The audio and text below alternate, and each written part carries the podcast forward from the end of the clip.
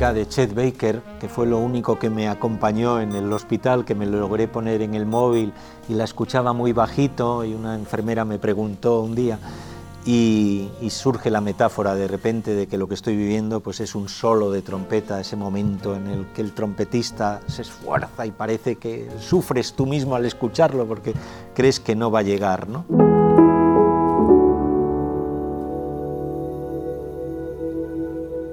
Quienes somos lectores, todas las personas aficionadas a la lectura y en concreto a la poesía, estamos acostumbrados a este ritmo de novedades que siempre nos traen las editoriales. Pero muy, muy pocas veces ocurre lo que ha ocurrido con el nuevo libro de Fernando Beltrán. Lo ha publicado la editorial Hiperión, Poesía Hiperión, y se titula La curación del mundo. Este libro permite a los lectores adentrarse de una manera concreta, con una raíz exactamente biográfica, en cómo nace la poesía. Fernando Beltrán, conocido poeta, nacido en Oviedo en 1956, de tono normalmente urbano, cayó enfermo de coronavirus en lo más terrible de la pandemia, a finales de marzo y primeros de abril. Y es precisamente ese paso por el hospital esa incertidumbre sobre su propia vida, ese, estar enfermo, terriblemente enfermo, y ver tu vida peligrar, lo que ha podido transferir a la colección de poemas que titula La curación del mundo. En este lenguaje vemos cómo a una persona, a un ser humano, le van salvando algunas metáforas que emplea como salvavidas en mitad de una situación que no controla y que le aterra, y cómo poco a poco ese dominio del lenguaje, esa intimidad con el lenguaje poético que él siempre ha tenido, le permite conectar de alguna manera con el magma del que nacen las palabras poéticas, las metáforas, para dar forma a una salida de esa experiencia que todavía le cuesta mirar de frente, como nos dice en esta entrevista y que sin embargo permite a los lectores ir de la mano hacia muchos límites en los que solamente el lenguaje nos puede conducir. Para muestra vamos a empezar este podcast escuchando su voz, recitando uno de sus poemas.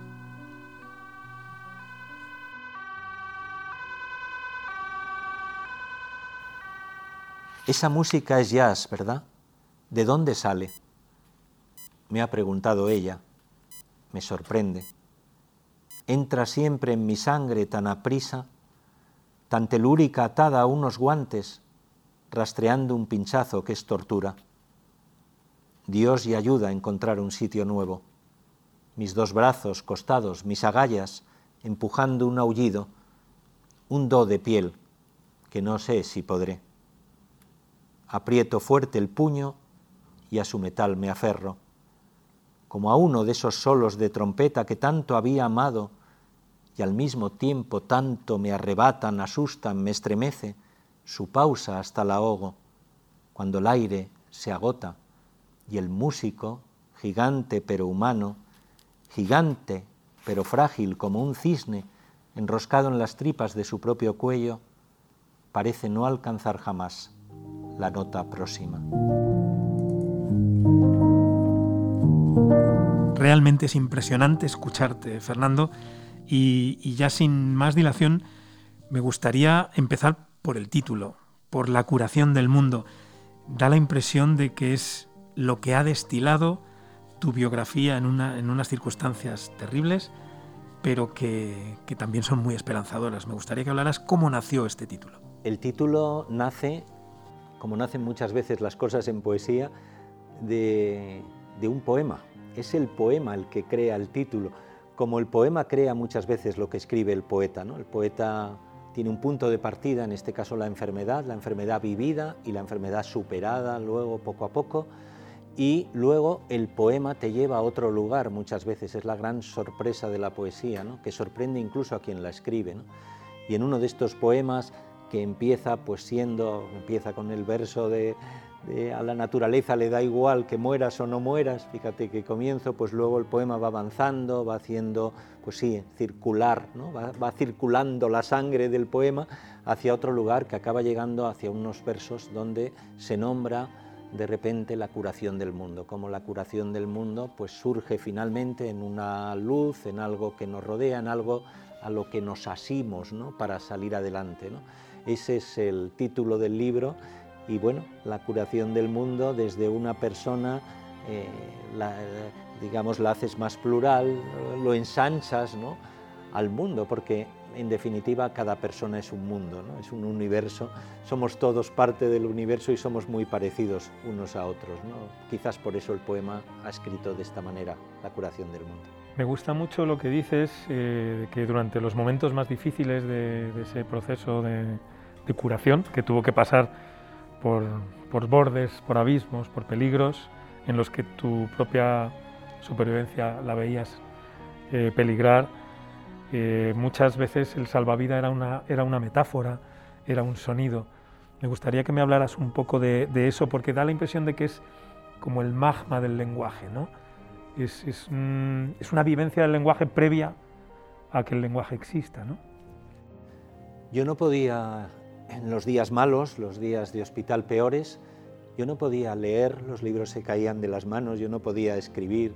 Yo tenía, como tenemos los poetas, pues mi cuadernito ahí cerca y el bolígrafo, y sin embargo no escribí nada porque estaba, es que no tenía fuerzas para nada. ¿no? Y sin embargo la, la primera metáfora, el primer los primeros versos llegaron, pues esto con una metáfora, en este caso fue el día, el día después de una noche terrible en la que pensé que no iba a llegar a la mañana siguiente, muy asustado, no sabía además el grado de gravedad que, tenía porque no me decían nada. Eh, cuando llegó la mañana, eh, sin haber dormido, de un lado para otro, de repente vi una luz, no era ni siquiera la luz del sol, era el primer gris de la mañana, ¿no? en la persiana del hospital, y fue de repente como, y escribí mentalmente, nunca la luz del día, tanta luz. Entonces me agarré a esa luz ya como una metáfora de eso es una esperanza. ¿no? Y a partir de ahí llegaron las metáforas, en tromba, en tromba, inesperadas, porque yo siempre he creído, eh, lo sabéis, que la poesía es útil, ¿no? por eso la escribimos, porque todos tenemos miedos parecidos, fríos parecidos, dudas parecidas y al mismo tiempo pues bufanditas del, alma, del alma, cajones también parecidos y ilusiones y esperanzas. ¿no? Pero las metáforas, las metáforas que los poetas trabajamos con ellas, nunca pensé que podían ser también eh, un alma cargada de futuro, en este caso para salir adelante. ¿no? Y empezaron a suceder en tromba y fue la, primera salida un poco de la enfermedad. ¿no? Me acuerdo que la primera pues fue un mirlo, un mirlo en esa misma ventana en el Alféizar, un mirlo muy, muy feo, el pobre, muy deshilachado, en fin, la vida no le había tratado bien a este mirlo, y yo lo vi en el Alféizar y, y, era tan negro y tan deshilachado, tan roto que yo pensé que era una metáfora, en este caso muy negativa, ¿no? de madre mía, se nos ha llevado por delante esto, ¿no? y sin embargo el mirlo se torció, giró la cabeza y de repente un pico naranja impoluto, precioso, de un naranja vivo, ¿no? y, además como señalando hacia un lado. Yo me agarré a ese pico del mirlo y dije, ¡ay, no! Estoy fatal, estoy como ese mirlo, pero hay esperanza, está señalando un camino, un camino de color, de calor, de curación. ¿no? Y a partir de ahí, pues muchas, la del ciclista que yo recordaba de niño y que yo tengo todavía en mi estudio una foto de un ciclista esforzado llegando al alto del Alpe d'Huez en Francia, en el Tour de Francia, busqué esa imagen y la tuve a mi lado. Y era una imagen desoladora de un ciclista que no tiene fuerzas, que los pulmones no le llegan. Y en cambio yo me agarré allí a los hierros de la cama como si fuera el manillar de una bici y dije, venga Fernando, vamos adelante, vamos a salir de aquí, acuérdate del ciclista y el trompetista con Chet Baker luego, ¿no? Y dije, bueno, pues eres un solo de trompeta y te toca a ti solo porque eso lo he aprendido con esta enfermedad. La curación viene de fuera, evidentemente, ¿no? los sanitarios, la medicina, mm, lo que han hecho por nosotros para que saliéramos, pero la curación no viene si no viene de dentro también. La enfermedad vino de fuera, la curación viene de dentro. Tienes tú que creértela, tienes tú que apoyarte, ¿no? Y en ese sentido... Hay que pedalear, ¿no? Hay que pedalear, sí. Y en ese sentido ha sido un descubrimiento el ver que las metáforas ayudan tanto y que si encuentras la metáfora, aunque no seas poeta, ha habido gente enferma que, bueno, te lo contaba antes, me, ha escrito cosas estremecedoras y emocionantísimas, preciosas, y hay gente que me cuenta, es verdad, esto que cuentas aquí es verdad. Y yo digo, bueno, yo lo viví, ¿no? Y me dice, no, yo no viví lo del ciclista, pero viví pues un grifo mal cerrado que había y una gota que caía, que al principio me parecía al revés, se está acabando mi vida, y luego le di la vuelta y era no, no, es que todavía queda, hay vida, ¿no? Sale adelante, ¿no? Entonces las metáforas de cada uno y la importancia que tiene quizás en momentos terribles buscar la metáfora adecuada, acertada, para que camine contigo, para que camine contigo esa metáfora y te ayude también en, bueno, en este viaje hacia la curación.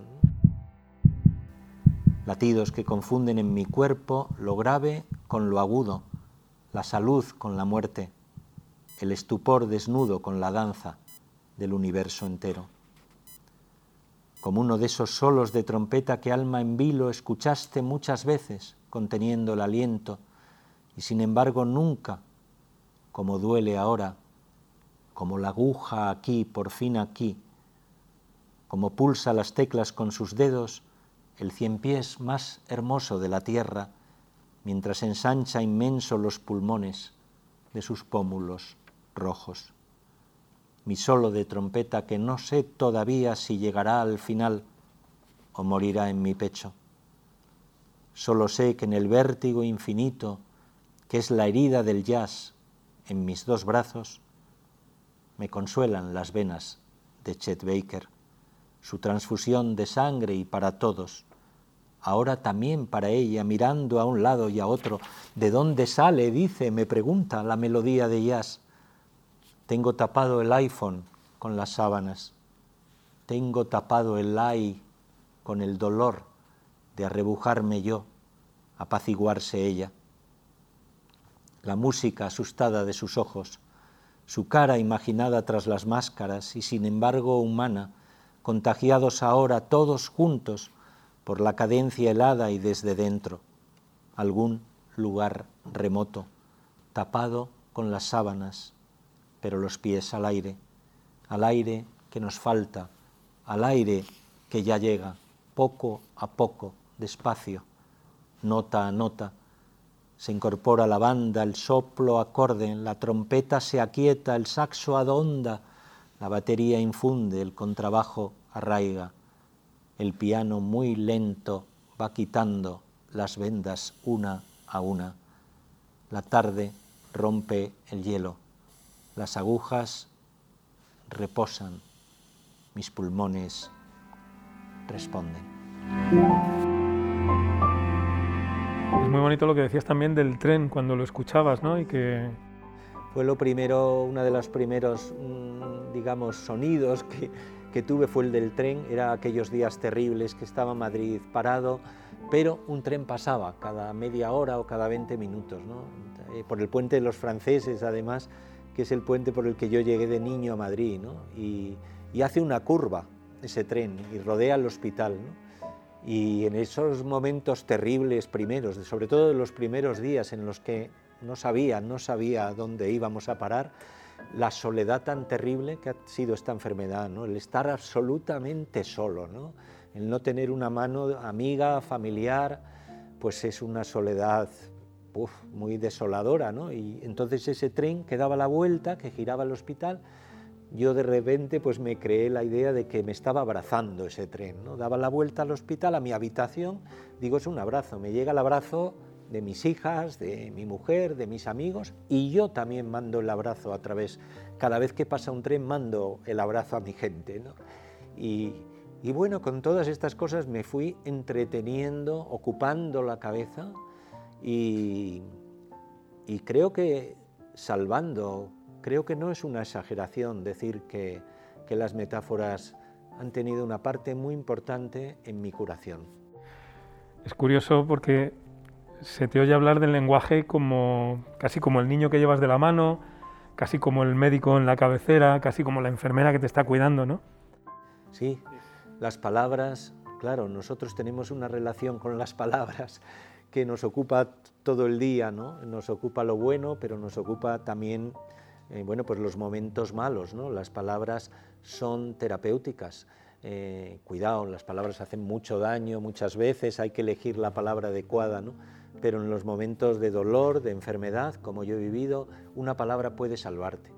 En otro orden de cosas, porque no tiene nada que ver, es, es más lúdico, ¿no? pero yo recuerdo hace muchos años que me rompí el hombro, una caída, y llegué al hospital fatal, tenía medio cuerpo que no podía moverlo, y estando allí atendiéndome muchos médicos y doctoras por allí y mucha gente, de repente oí que lo que me había roto era la escápula. ¿no? Y yo volví la cabeza y dije, perdón, la escápula. Y en mitad de aquella gente diciendo, bueno, qué chalado nos ha caído aquí, yo dije, qué palabra más bonita, escápula. ¿no? Bueno, pues ya me dolía aquello un poco menos, porque lo que me había roto era una esdrújula tan preciosa como la escápula. ¿no? Si te has roto la escápula, bueno, todo es más fácil. ¿no? O sea que las palabras al final de las que hemos hecho vida, pues, pues sí, son, son vida. Eh, en fin, ¿qué voy a decir? Yo dedicado a ello toda la vida, pero ahora lo he vivido, ahora lo he vivido, ahora no es una teoría. Me estaba acordando de la canción de Laurie Anderson que decía que el lenguaje es un virus. Pues fíjate, me acuerdo ahora, no me he acordado este tiempo. Claro que es un, virus, un virus que cuidado, que puedes, que, está en nuestras manos, eso conviene recordarlo, no, no es un virus eh, que viene y te lleva por delante, sí, cuidado es un lenguaje, el lenguaje es el virus que está en nuestras manos llevarlo hacia un lugar u otro. Incluso cuando nos golpea, que las palabras, como hemos dicho antes, hacen daño, también llevan frío dentro, llevan pellizco, llevan muchas cosas, ¿no? pero cuidado, las palabras nos ayudan también a salir y la palabra adecuada es una bufanda muy útil en el momento adecuado también para esa palabra. Estamos hablando de esos momentos, pero eh, uno siempre dice que primero hay que vivir y luego hay que escribir, ¿no? En esos momentos, con la dificultad que, era, pues estabas intentando no morir, estabas eh, viviendo esa dificilísima circunstancia y luego hay que escribir o luego sientes ese impulso o luego te atropella toda esa vivencia a través del lenguaje. ¿Cómo es el trasvase? Cómo es eh, lo que decíamos antes, ¿no? La, muy importante, muy importante esa pregunta porque es, es, básica. Yo también me la he hecho a mí mismo. Yo no me puse a escribir un libro sobre esto. ¿no? Tengo aquellos tres primeros versos de Nunca la luz del día, tanta luz. Tengo los primeros poemas que empiezo a escribir el último día en el hospital de ese puente, puente de los franceses, porque era mi niñez llegando y como de repente la madurez me pilla en ese momento, en ese mismo lugar por el que yo entro a Madrid. Y luego las metáforas del ciclista, del trompetista. Yo voy escribiendo una serie de poemas ya en casa, la recuperación en casa duró muchísimo, fueron 50 días en casa sin dar todavía eh, negativo, fijaros, la palabra más odiosa antes se ha convertido en la mejor, todo se ha trastocado, lo negativo ahora es lo mejor y lo positivo lo peor.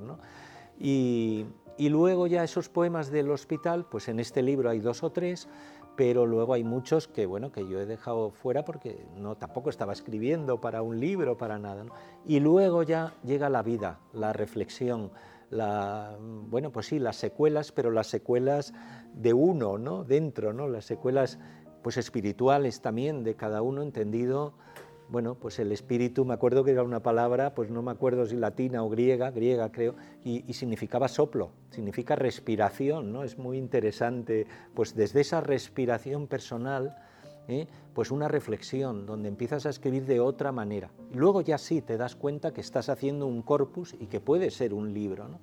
Sobre todo cuando ya llega un momento en el que sostienes la mirada. Yo eso, por ejemplo, estoy pensando mucho estos días, ¿no? Digo, oye, Fernando, mm, sostener la mirada aquí me ayudó muchísimo. Sostener la mirada a la circunstancia. A la circunstancia, pero ahora a lo mejor te está haciendo daño sostener tanto la mirada en algo tan doloroso, ¿no? Y, y sin embargo creo que es la labor del poeta, como es la labor de todos los oficios. Yo creo que si una cosa ha ocurrido ahora, es que los oficios han acontecido. El conductor de un autobús ha estado trabajando, el panadero ha estado trabajando, la sanitaria ha estado en su lugar de trabajo, la cajera del supermercado, todos los oficios han aportado lo suyo. Pues el poeta aporta lo que puede aportar, las palabras. En estas cadenitas del mundo, en garces de cada uno, eslabones, nosotros aportamos las palabras. En ese sentido, eh, me compensa, porque de verdad lo he pensado, digo, hoy sostener la mirada aquí ahora, Fernando, madre mía, ¿no? Y sin embargo, cada vez que llega un mensaje, como están llegando estos días, estas cartas, estos mails que estoy recibiendo, de gente que ha pedido mi mail o mi teléfono a un librero, a no sé quién, y te dicen unas cosas que me da pudor, que me da pudor repetir, pero que es un momento de una satisfacción inmensa porque dices, bueno, ha merecido la pena. Y este sostener la mirada que me está dañando un poco también, eh, merece la pena si, si se convierte en una voz coral. Se cierra el círculo de las palabras, ¿no? cierra, cierra. Y son palabras para todos, ¿no? Bueno, pues igual que el otro me ha dado su pan, me ha dado su medicina, me ha dado su... Los periodistas estáis aquí cubriendo las informaciones, pues, pues yo he dado desde mi oficio lo que podía dar, ¿no? En ese sentido estoy contento. Porque cuando dices lo de que te daña el mantener la mirada, uno se acuerda de, algo que siempre se ha dicho, que es un lugar común, que sobrevivir a veces te genera sentimientos negativos, ¿no? Yo no sé si hay algo de eso.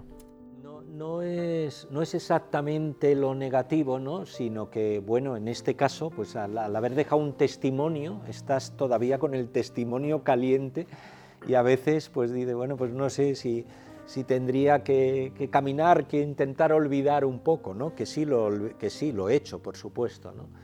Además, hay algo muy hermoso dentro de, la fatalidad que estamos viviendo, que hay mucha gente enferma todavía, que hay mucho drama, que ha habido mucha muerte y mucho dolor alrededor. Pero hay algo, mm, por ejemplo, en el mundo de las secuelas, que ha sido la palabra más repetida, ¿no? y que todo el mundo pues, te pregunta con la mejor intención, ¿no?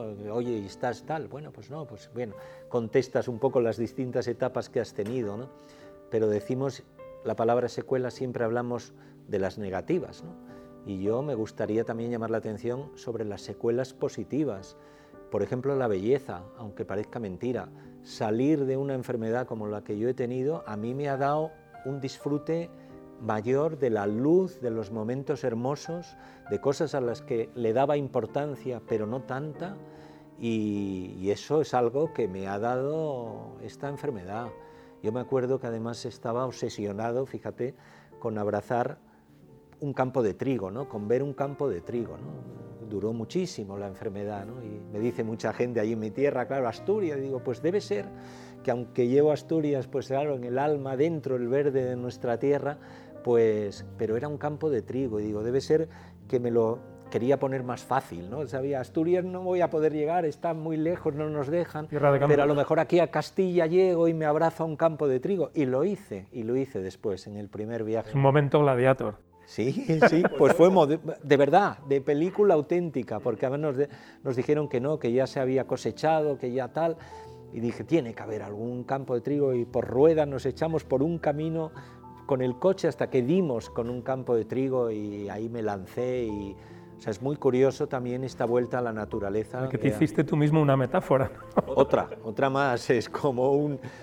Pero la vuelta a la naturaleza, en mi caso además, que claro, ha llamado más la atención porque soy un poeta tan urbano siempre, desde aquel arre en Madrid, que fíjate qué título. O bar adentro. Eh, o bar adentro y tantos libros escritos en Madrid, Gran Vía, pues ahora de repente sí, ya ves el poema este elegíaco un poco más largo que hace la curación, pues es un canto de la naturaleza, en efecto, donde tú te das cuenta al volver a tu casa de Asturias, eh, que la naturaleza eh, pues le da igual que mueras o no mueras, pero en un sentido positivo, en que todo sigue, estés tú o no estés, ¿no? y entonces todo tiene un sentido.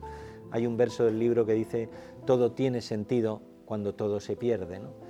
Bueno, eso no es un pensamiento previo que yo tuviera, el poema ha llegado a esto, ¿no? a decirte que sí, que ahora tiene sentido. ¿no? Dos cositas breves para concluir la entrevista y dejarte que nos leas unos poemas. Una, da la impresión de esto que decías, ¿no? de que esa luz, esa, esos sabores, esos momentos hermosos, los vives con una nueva intensidad.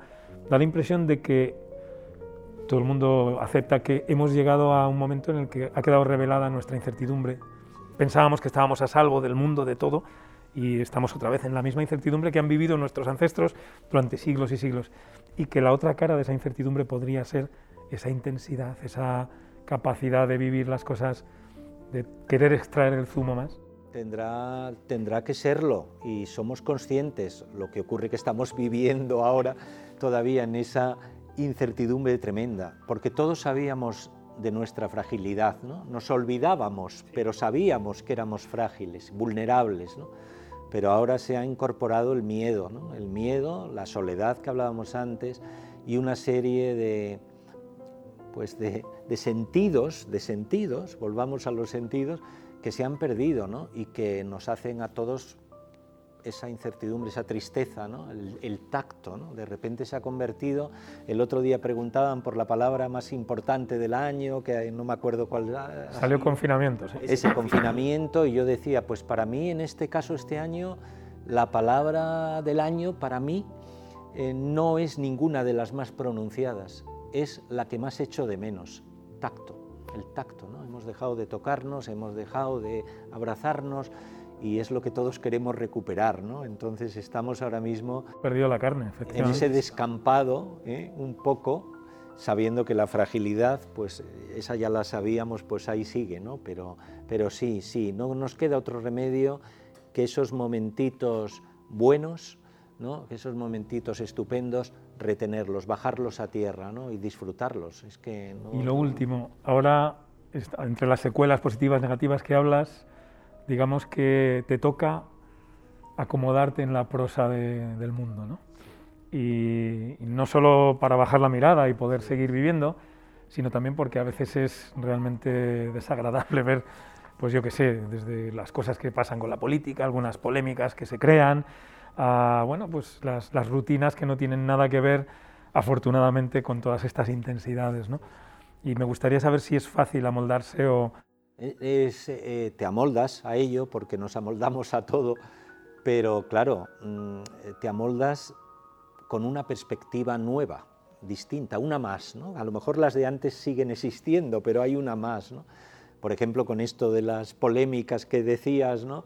pues no las entiendes, ¿no? O sea, sobre todo en los momentos malos y en, aquellos meses tremendos, uf, eh, es una visión desde fuera demoledora, demoledora, ¿no? porque uno deja hasta sus lastres a un lado y sus cosas y de repente lo estás viendo desde lo que estás viviendo, desde esa dureza, desde el drama que está viviendo tanta gente y, no entiendes, es de repente como, o sea, ves a, dos pelearse. Esas guerritas, ni siquiera, ni siquiera lo estás entendiendo, o sea, es como si te estuvieran hablando otro idioma, no entras ahí porque es como, dices, Dios mío, uff, uff, ¿no? Eh, te cuesta, ¿no? A mí me ha costado muchísimo volver al engranaje y aún así pues me llamo la atención a mí mismo para decir, oye, lo bueno que has aprendido en este tiempo, incorpóralo, ¿no? Incorpóralo, ¿no? Y, vamos a intentar hablar, vamos a intentar ver un poquito más, ¿no? Ver, doble, ¿no? Un poco y vamos a intentar, pues eso, que haya una zona común, ¿no? coral, como decíamos antes. ¿no? Sí, hay que vivir algo así también para, para entenderlo y quererlo, querer que sea así. ¿no? Pues nada, viene la tercera ola, esperemos que, que no nos arrolle. Pues sí, eso es lo importante. Yo mira ahora cuando pensamos en el año y todo el mundo desea, yo digo, bueno, que sea un poco más amable, ¿no? No me atrevo a utilizar la palabra felicidad, ¿no? Feliz, me parece todavía excesiva, ¿no? Pero amable, que, nos, que nos cuide un poquito, ¿no? que, que nos hemos ganado todos de una manera o de otra, pues, pues volver a eso, a, a una vida un poquito más amable. ¿no?